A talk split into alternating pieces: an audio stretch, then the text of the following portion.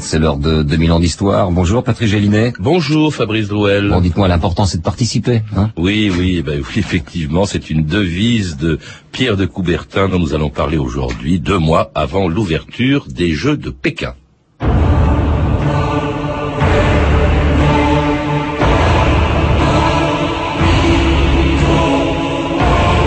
Les Jeux olympiques sont le meilleur moyen de se faire la guerre sans tuer personne. Pierre de Coubertin.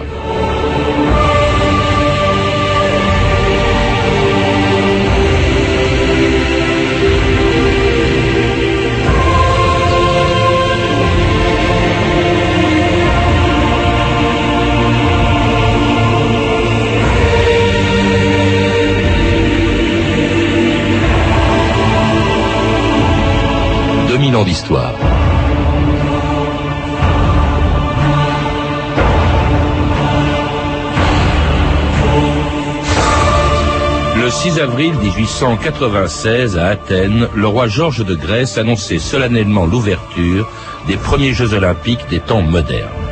Puis, dans l'immense stade panadétaïque, où allaient commencer les premières épreuves, Georges Ier se tourna vers un spectateur français qui se trouvait près de lui. Je sais, monsieur de Coubertin, lui dit le roi, ce que ces Jeux vous doivent. 1500 ans après la suppression des Jeux olympiques qui, dans l'Antiquité, rassemblaient les meilleurs athlètes de Grèce, Pierre de Coubertin les avait fait renaître. C'était l'aboutissement d'un projet qu'il avait dévoilé à Paris en 1894 devant les représentants de 69, 79 pays dans le grand amphithéâtre de la Sorbonne où 50 ans plus tard, en 1944, on commémorait l'événement. Dans le cadre du grand amphithéâtre de la Sorbonne, que la France célèbre aujourd'hui, c'est lui qui, grâce à son opiniâtreté, a ressuscité l'une des plus belles traditions antiques, les Olympiades.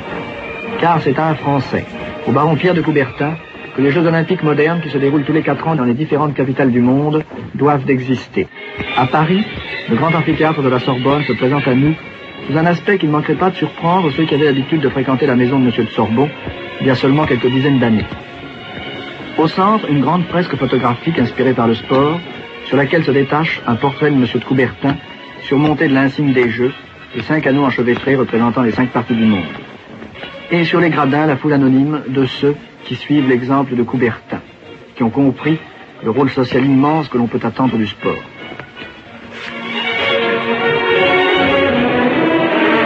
Daniel Bermond, bonjour. Bonjour. C'était un hommage rendu en 1944 à Pierre de Coubertin, dont vous venez d'écrire la biographie chez Perrin.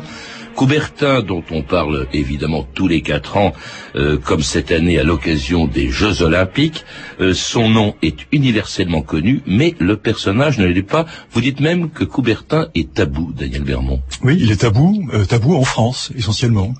bon, du fait de son passé, mais là je pense qu'on va y revenir, de, de ses origines, mais aussi et ça c'est le, le, le, nœud du problème en France, c'est que les Français, depuis toujours, depuis les origines, depuis 1894, depuis la proclamation des Jeux Olympiques par par euh, par Coubertin, euh, à la Sorbonne, à la Sorbonne, euh, les Français n'ont pas admis euh, les Jeux Olympiques, euh, 1894, la Sorbonne, le, les Français euh, font silence sur le, les Jeux Olympiques. 1896, Athènes, euh, on n'en parle pas dans les journaux. Je ne sais pas s'il y avait un ambassadeur, vous dites que l'ambassadeur de France non, n'y croyez pas du tout. aux officiels pas du tout.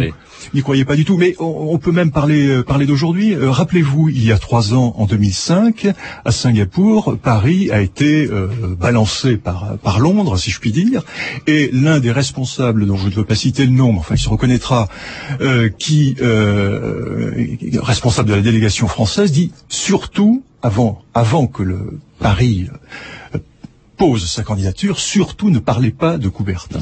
C'est quand même extraordinaire. Vous citez même, Daniel Bermond, quelque chose d'assez étonnant.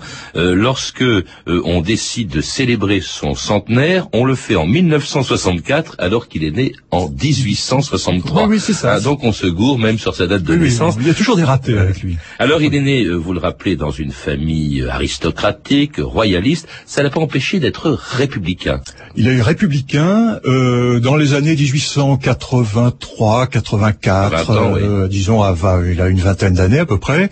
Il a rencontré, il a d'abord eu des, euh, il a fait des études, il a fait euh, des études notamment à ce que l'on n'appelait pas à cette époque-là Sciences Po, c'est-à-dire l'école libre des sciences politiques rue Saint-Guillaume, où il a rencontré des professeurs qui l'ont conduit progressivement à la République. Je pense par exemple aux frères Leroy-Beaulieu, à Albert Sorel, à Émile Boutmy, des gens comme ça.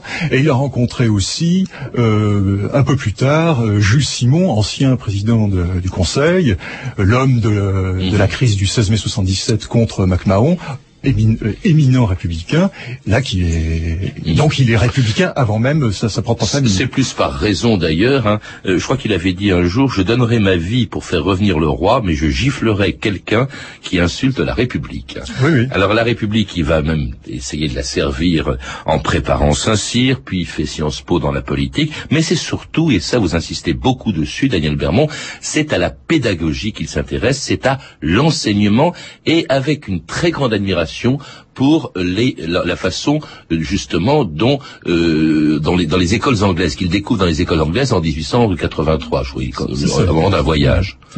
Alors, bah, il fait partie de cette génération de, de jeunes Français, euh, les années 70, euh, 80, traumatisés par la défaite de Sedan par la mm. par la, la, la défaite de, de, la France, la défaite militaire, et il se tourne euh, vers euh, euh, vers l'Angleterre parce qu'il estime que c'est là qu'il peut y avoir un renouvellement de la pédagogie en France.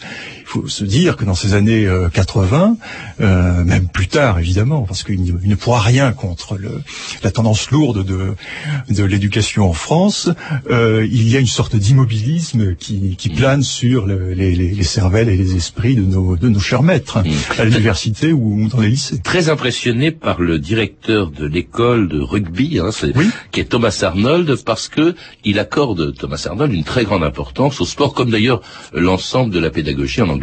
En Angleterre, oui, c'est ça. Alors il choisit euh, Thomas Arnold, qu'il n'a pas rencontré. Thomas Arnold est mort dans les années 1840. Il s'inspire. Il, s'inspire.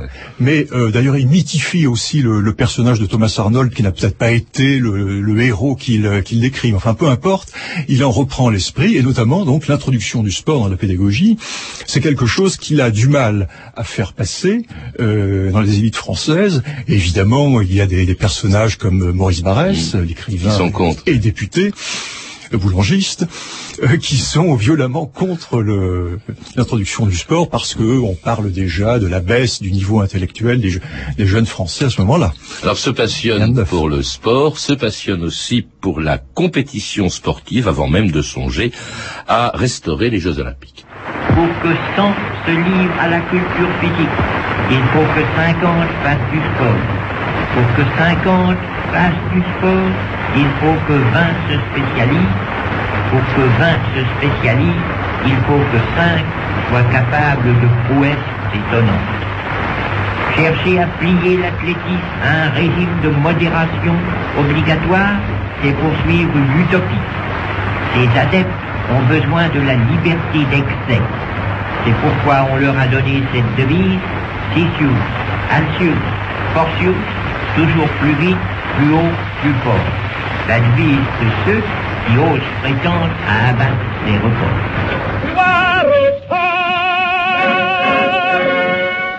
est un besoin, dit-on, et bien entre pays non plus dans des combats tragiques, et sans nos Jeux olympiques.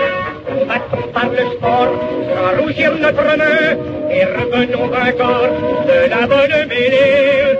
La France de demain, et la France musclée. Nageurs, coureurs, gymnastes, chacun français comprend, en poitrine plus vaste, habite un cœur une chanson de Bérard écrite en 1923, Gloire au sport, le sport qui, à l'époque de euh, où euh, Coubertin commence à s'y intéresser, est assez peu pratiqué. Il est obligatoire, Victor Duruy l'a rendu obligatoire en 1869 dans les lycées et les collèges, mais il n'a pas du tout les moyens d'être très pratiqué euh, justement dans l'enseignement, Daniel oui. Non mais pour se faire d'ailleurs une idée de, de, la place du sport en France, il faut se reporter à la définition qu'en donne le, le Larousse, le grand dictionnaire de la, du 19e siècle, sport, deux points, ouvrez les, les guillemets, ensemble de, euh, ensemble d'amusement, d'exercice et de plaisir qui occupe une portion assez notable des hommes riches et oisifs. Donc vous voyez le, dans quelle estime on tient le, on tient le sport. Barès, dont vous avez parlé, disait il fabrique des ignares, des cardiaques et des brutes. Hein. C'est voilà, dire à quel point on l'estimait. Alors, euh, Coubertin cherche à l'introduire dans, un peu plus sérieusement dans, dans l'enseignement, à le populariser et, et aussi à l'internationaliser. C'est à ce moment-là qu'il songe, il envisage justement de, de, de restaurer, pas de créer, il les a pas inventés. Il reprend l'idée de ces Jeux Olympiques qui existaient dans l'Antiquité, je crois qu'ils étaient fondés il y a 2800 ans.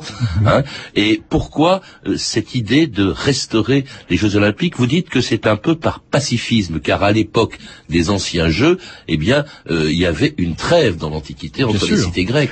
Alors, il y, a, il y a, plusieurs choses. D'abord, les Jeux Olympiques, c'est une, une, sorte de, de, coup de bluff, je pourrais dire. Euh, il, vous, vous, venez de parler de la, de la, des tentatives d'introduction du sport à l'école. C'est un échec. Il considère que pour euh, obvier cet échec, c'est les difficultés qu'il a à introduire, à imposer le sport à l'école, la meilleure façon finalement de l'imposer, c'est peut-être justement de l'internationaliser, c'est-à-dire de réunir toutes les nations, All Games, All Nations, c'est le, terme qui, reprend, c'est la, la, grande devise, tous les jeux, tous les, toutes les nations, pour que les, les gens de pas en France, mais ailleurs aussi, parce qu'il n'y a pas qu'en France quand même qui rencontrent des, difficultés, euh, se trouvent devant le fait accompli. On va réunir donc des, centaines, bientôt des milliers, après des dizaines de milliers d'athlètes venus de toutes parts, et c'est la meilleure façon finalement d'intéresser les gens au sport. Mais pourquoi pense-t-il aux Jeux Olympiques?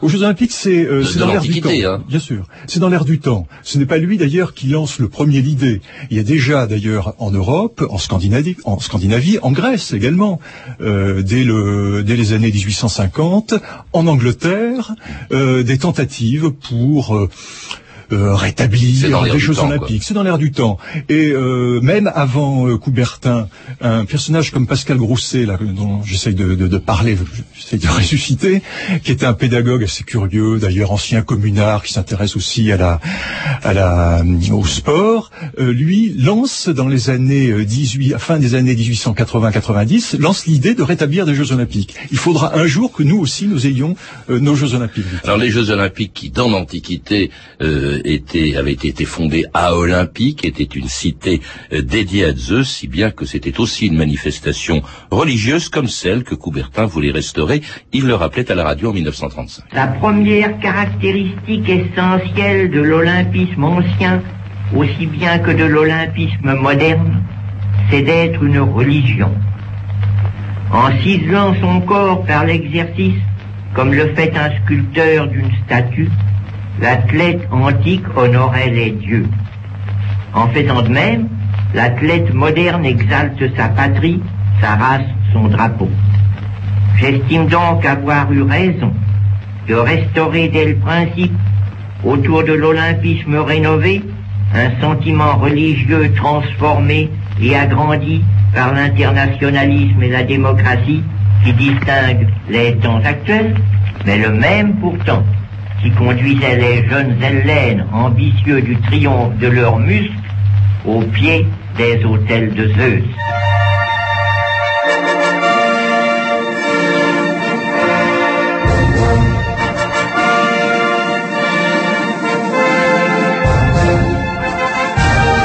Et l'on entend l'hymne olympique composé le grec Spirou Samara, justement en 1896. Le projet a été annoncé par Coubertin à Paris en 1894 mais il se concrétise en 1896, donc année des premiers Jeux olympiques des temps modernes. C'était à Athènes, dans le pays où ils existaient des siècles auparavant, et tout de suite, des difficultés, car euh, ça n'a pas été si simple. Aujourd'hui, ça paraît simple quand on dit Coubertin a recréé les Jeux, il les a proposés, ça s'est fait tout seul, mais même dès le début, dès les premières Olympiades, il a des difficultés, notamment avec les Grecs, qui, qui, considéraient que, après tout, même si c'est Coubertin qui a permis leur restauration, il leur appartenait et ils étaient hostiles à l'exportation de ces jeux, à la périodicité, d'accord, tous les quatre ans, mais pas dans des pays différents, toujours en Grèce. Oui, toujours, oui, oui. Pour eux, le, les Jeux Olympiques appartiennent à leur histoire, donc il n'y a aucune raison, même si c'est un Français qui les a officiellement rétablis, il n'y a aucune raison euh, pour qu'ils adhèrent au projet de, Coubertin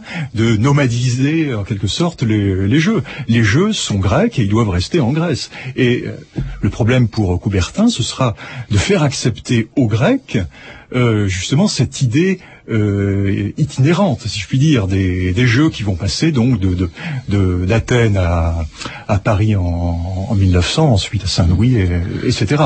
Pour eux, les Grecs sont euh, légitimés par l'histoire, par l'histoire, par leur propre histoire. Donc la Grèce ne peut ne peut pas ne pas avoir des Jeux Olympiques sur le, exclusivement sur leur euh, sur leur territoire. Ça va être un conflit avec le CIO que Coubertin a créé, hein, le Comité international olympique qu'il a créé en 1894, mm. dont il va prendre d'ailleurs la tête jusqu'en 1925. Euh, Alors justement, il réussit à obtenir l'installation à Paris euh, en 1900. Jeu raté, pourquoi? Parce que les Français y attachent si peu d'importance qu'on leur dit bah, écoutez, d'accord, abusez-vous au jeu, mais vous irez je sais plus où à Vincennes, parce qu'on voulait en fait accoupler, si je puis dire, les jeux avec l'exposition universelle. Bien sûr, oui, oui.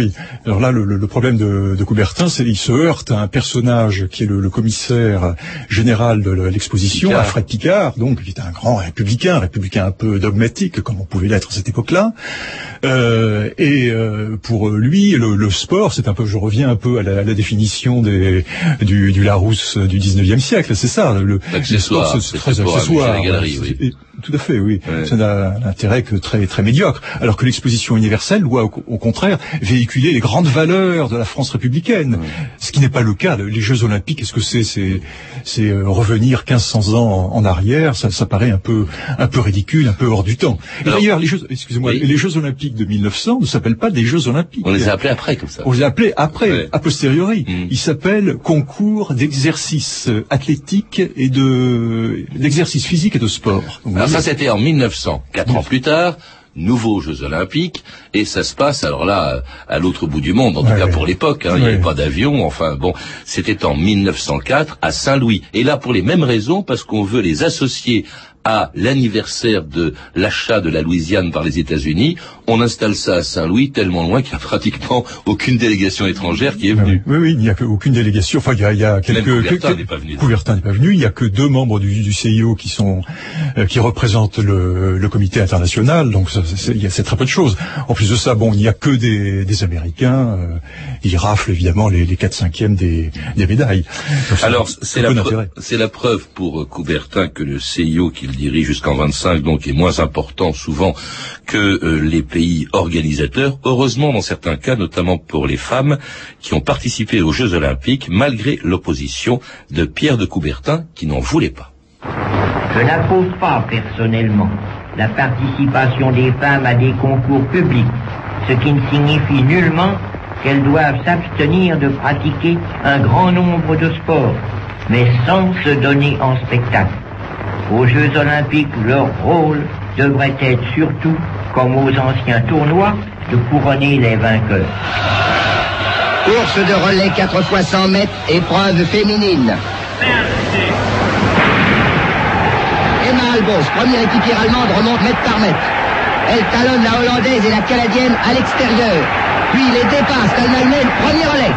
Kite Kroos a le témoin.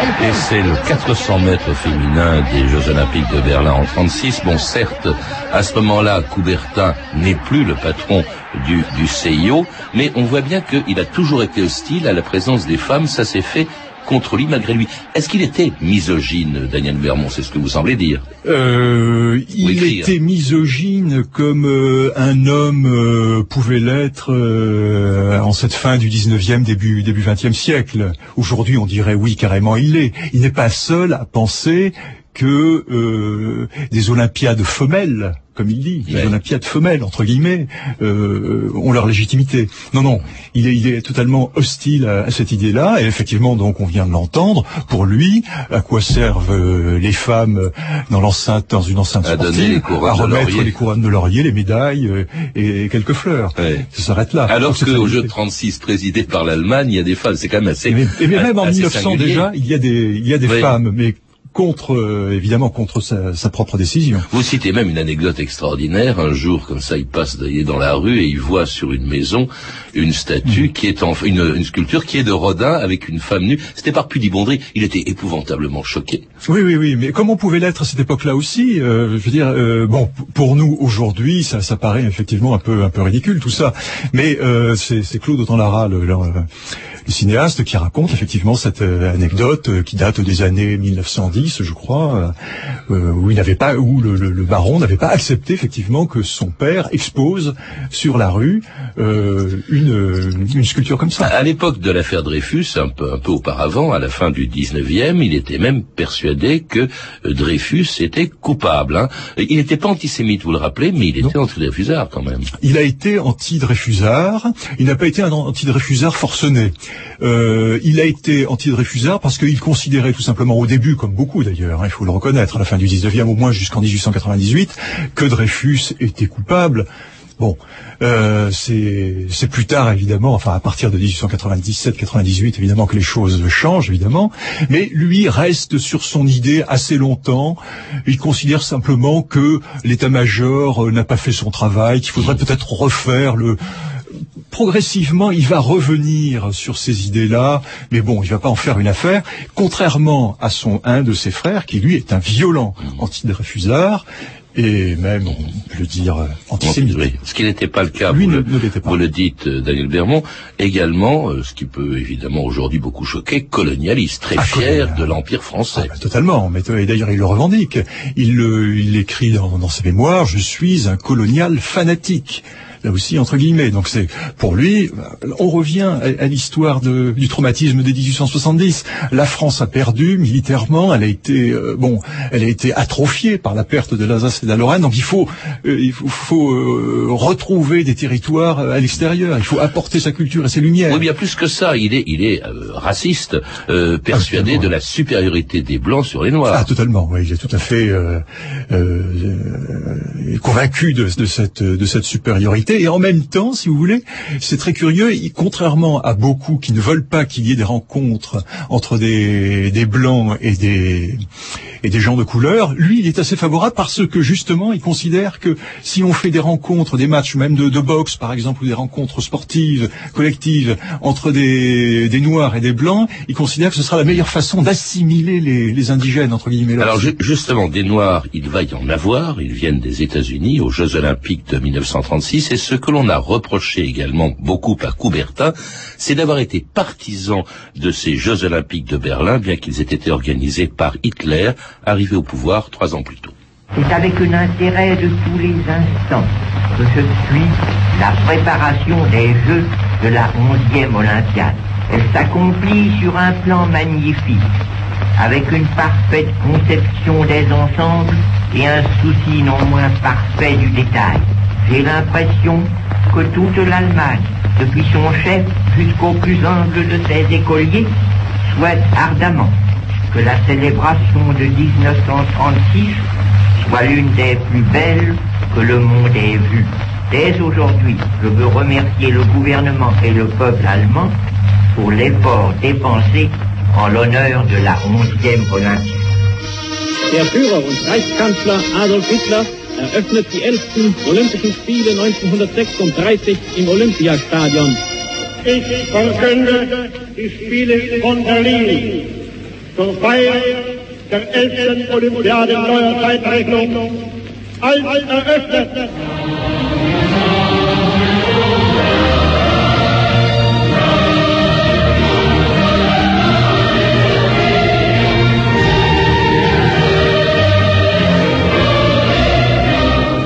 C'était Hitler ouvrant donc les Jeux Olympiques de Berlin en 1936. Il faut dire qu'ils avaient été prévus avant son arrivée au pouvoir. 1931. Mais, euh, mais euh, Coubertin était pour l'ouverture de ces Jeux que beaucoup de gens voulaient boycotter en raison euh, du euh, régime nazi qui était au pouvoir. Euh, c'est un problème d'ailleurs, bon, c'est pas les nazis, les Chinois, mais enfin c'est un problème qui se pose régulièrement. Oui, oui. Peut-on organiser des Jeux dans un tel pays? Évidemment, lui était pour. On dit même qu'il admirait Hitler. Oui, il y a, bon, c'est la, la, la, la, tache noire dans la vie de, de Coubertin. Euh, bon, les années 30, ce sont des années très sombres pour lui. Euh, il est ruiné, euh, il a des problèmes familiaux euh, invraisemblables, euh, il est mis à l'écart du CIO, euh, ses successeurs ne le tiennent pas au courant de, de, ce, de ce qui se passe. Pourtant, c'est sa création, c'est son œuvre, comme, comme il dit.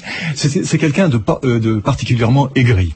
Bon, ça n'excuse évidemment en rien euh, son, euh, son qu'il ne proclame pas ouvertement, mais enfin bon, c'est, c'est, c'est- ça, transpire tellement dans ses déclarations et surtout dans sa correspondance privée, puisque j'ai retrouvé une lettre à un de ses, un de ses confrères du, du CIO où il dit effectivement qu'il admire, qu'il admire Hitler. Qu'il aurait peut-être récupéré aussi. Hitler a beaucoup fait pour qu'il soutienne ces jeux. Bien Hitler, sûr. qui était contre les jeux, finalement, a dit c'est une bonne occasion euh, de, euh, de faire entrer justement la politique dans, dans enfin pour le, pour, pour le prestige de l'Allemagne.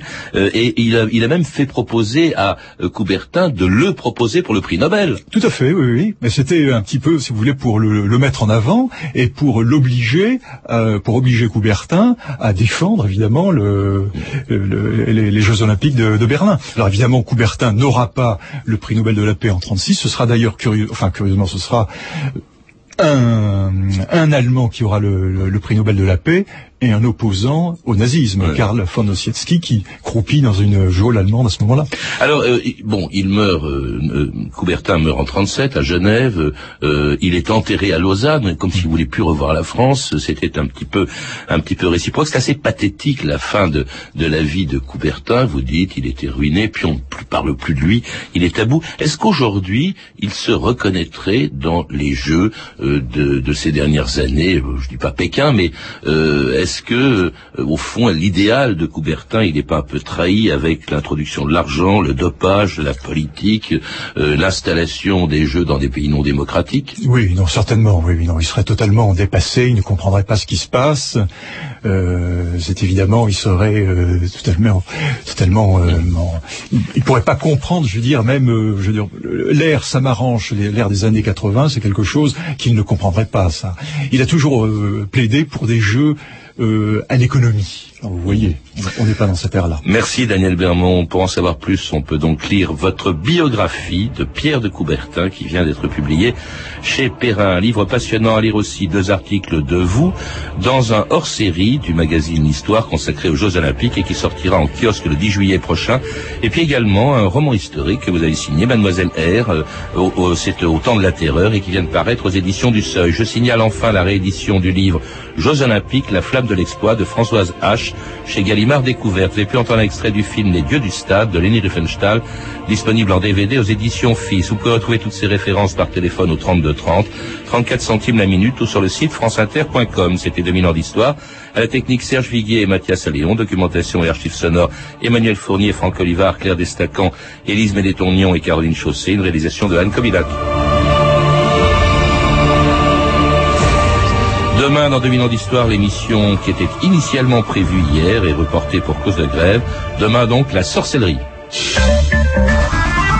Allô C'est François Tu devineras jamais d'où je t'appelle Bah si, Zono Lulu. Ah, comment tu le sais? Bah je suis juste derrière toi. Non là, regarde sur ta gauche. Ah, Bon, ben je vais plutôt appeler Sophie au bureau.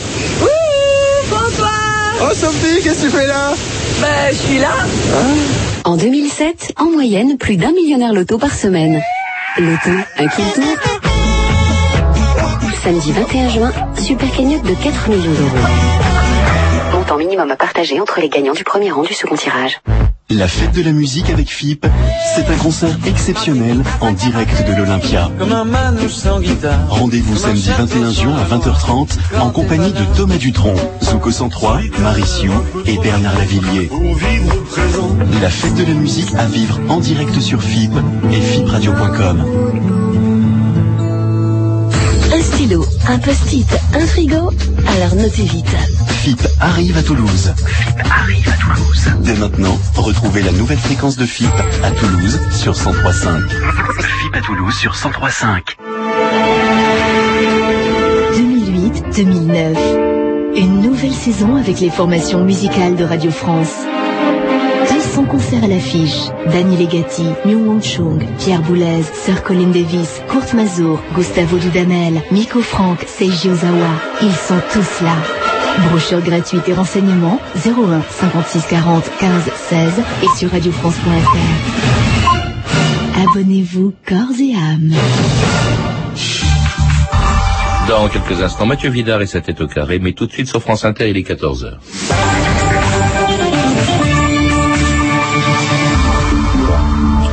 Les informations, Claire Servageant. Bonjour Claire. Bonjour Patrice Gélinet, bonjour à tous. 2400 suppressions d'emplois en Europe, dont un millier en France.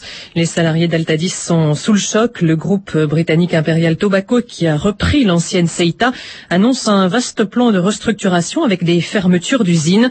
Celle de Strasbourg qui fabrique des cigares et celle de Metz qui produit du tabac à rouler vont fermer. La pollution augmente bien les risques de mortalité. Une étude de l'Institut de veille sanitaire menée en France dans une dizaine de villes vient le confirmer. Le nombre de décès augmente les jours de pollution. C'est une assemblée qui dit non, comme dans la chanson. Le Sénat vient de refuser d'inscrire dans la Constitution le décompte du temps de parole du président de la République dans les médias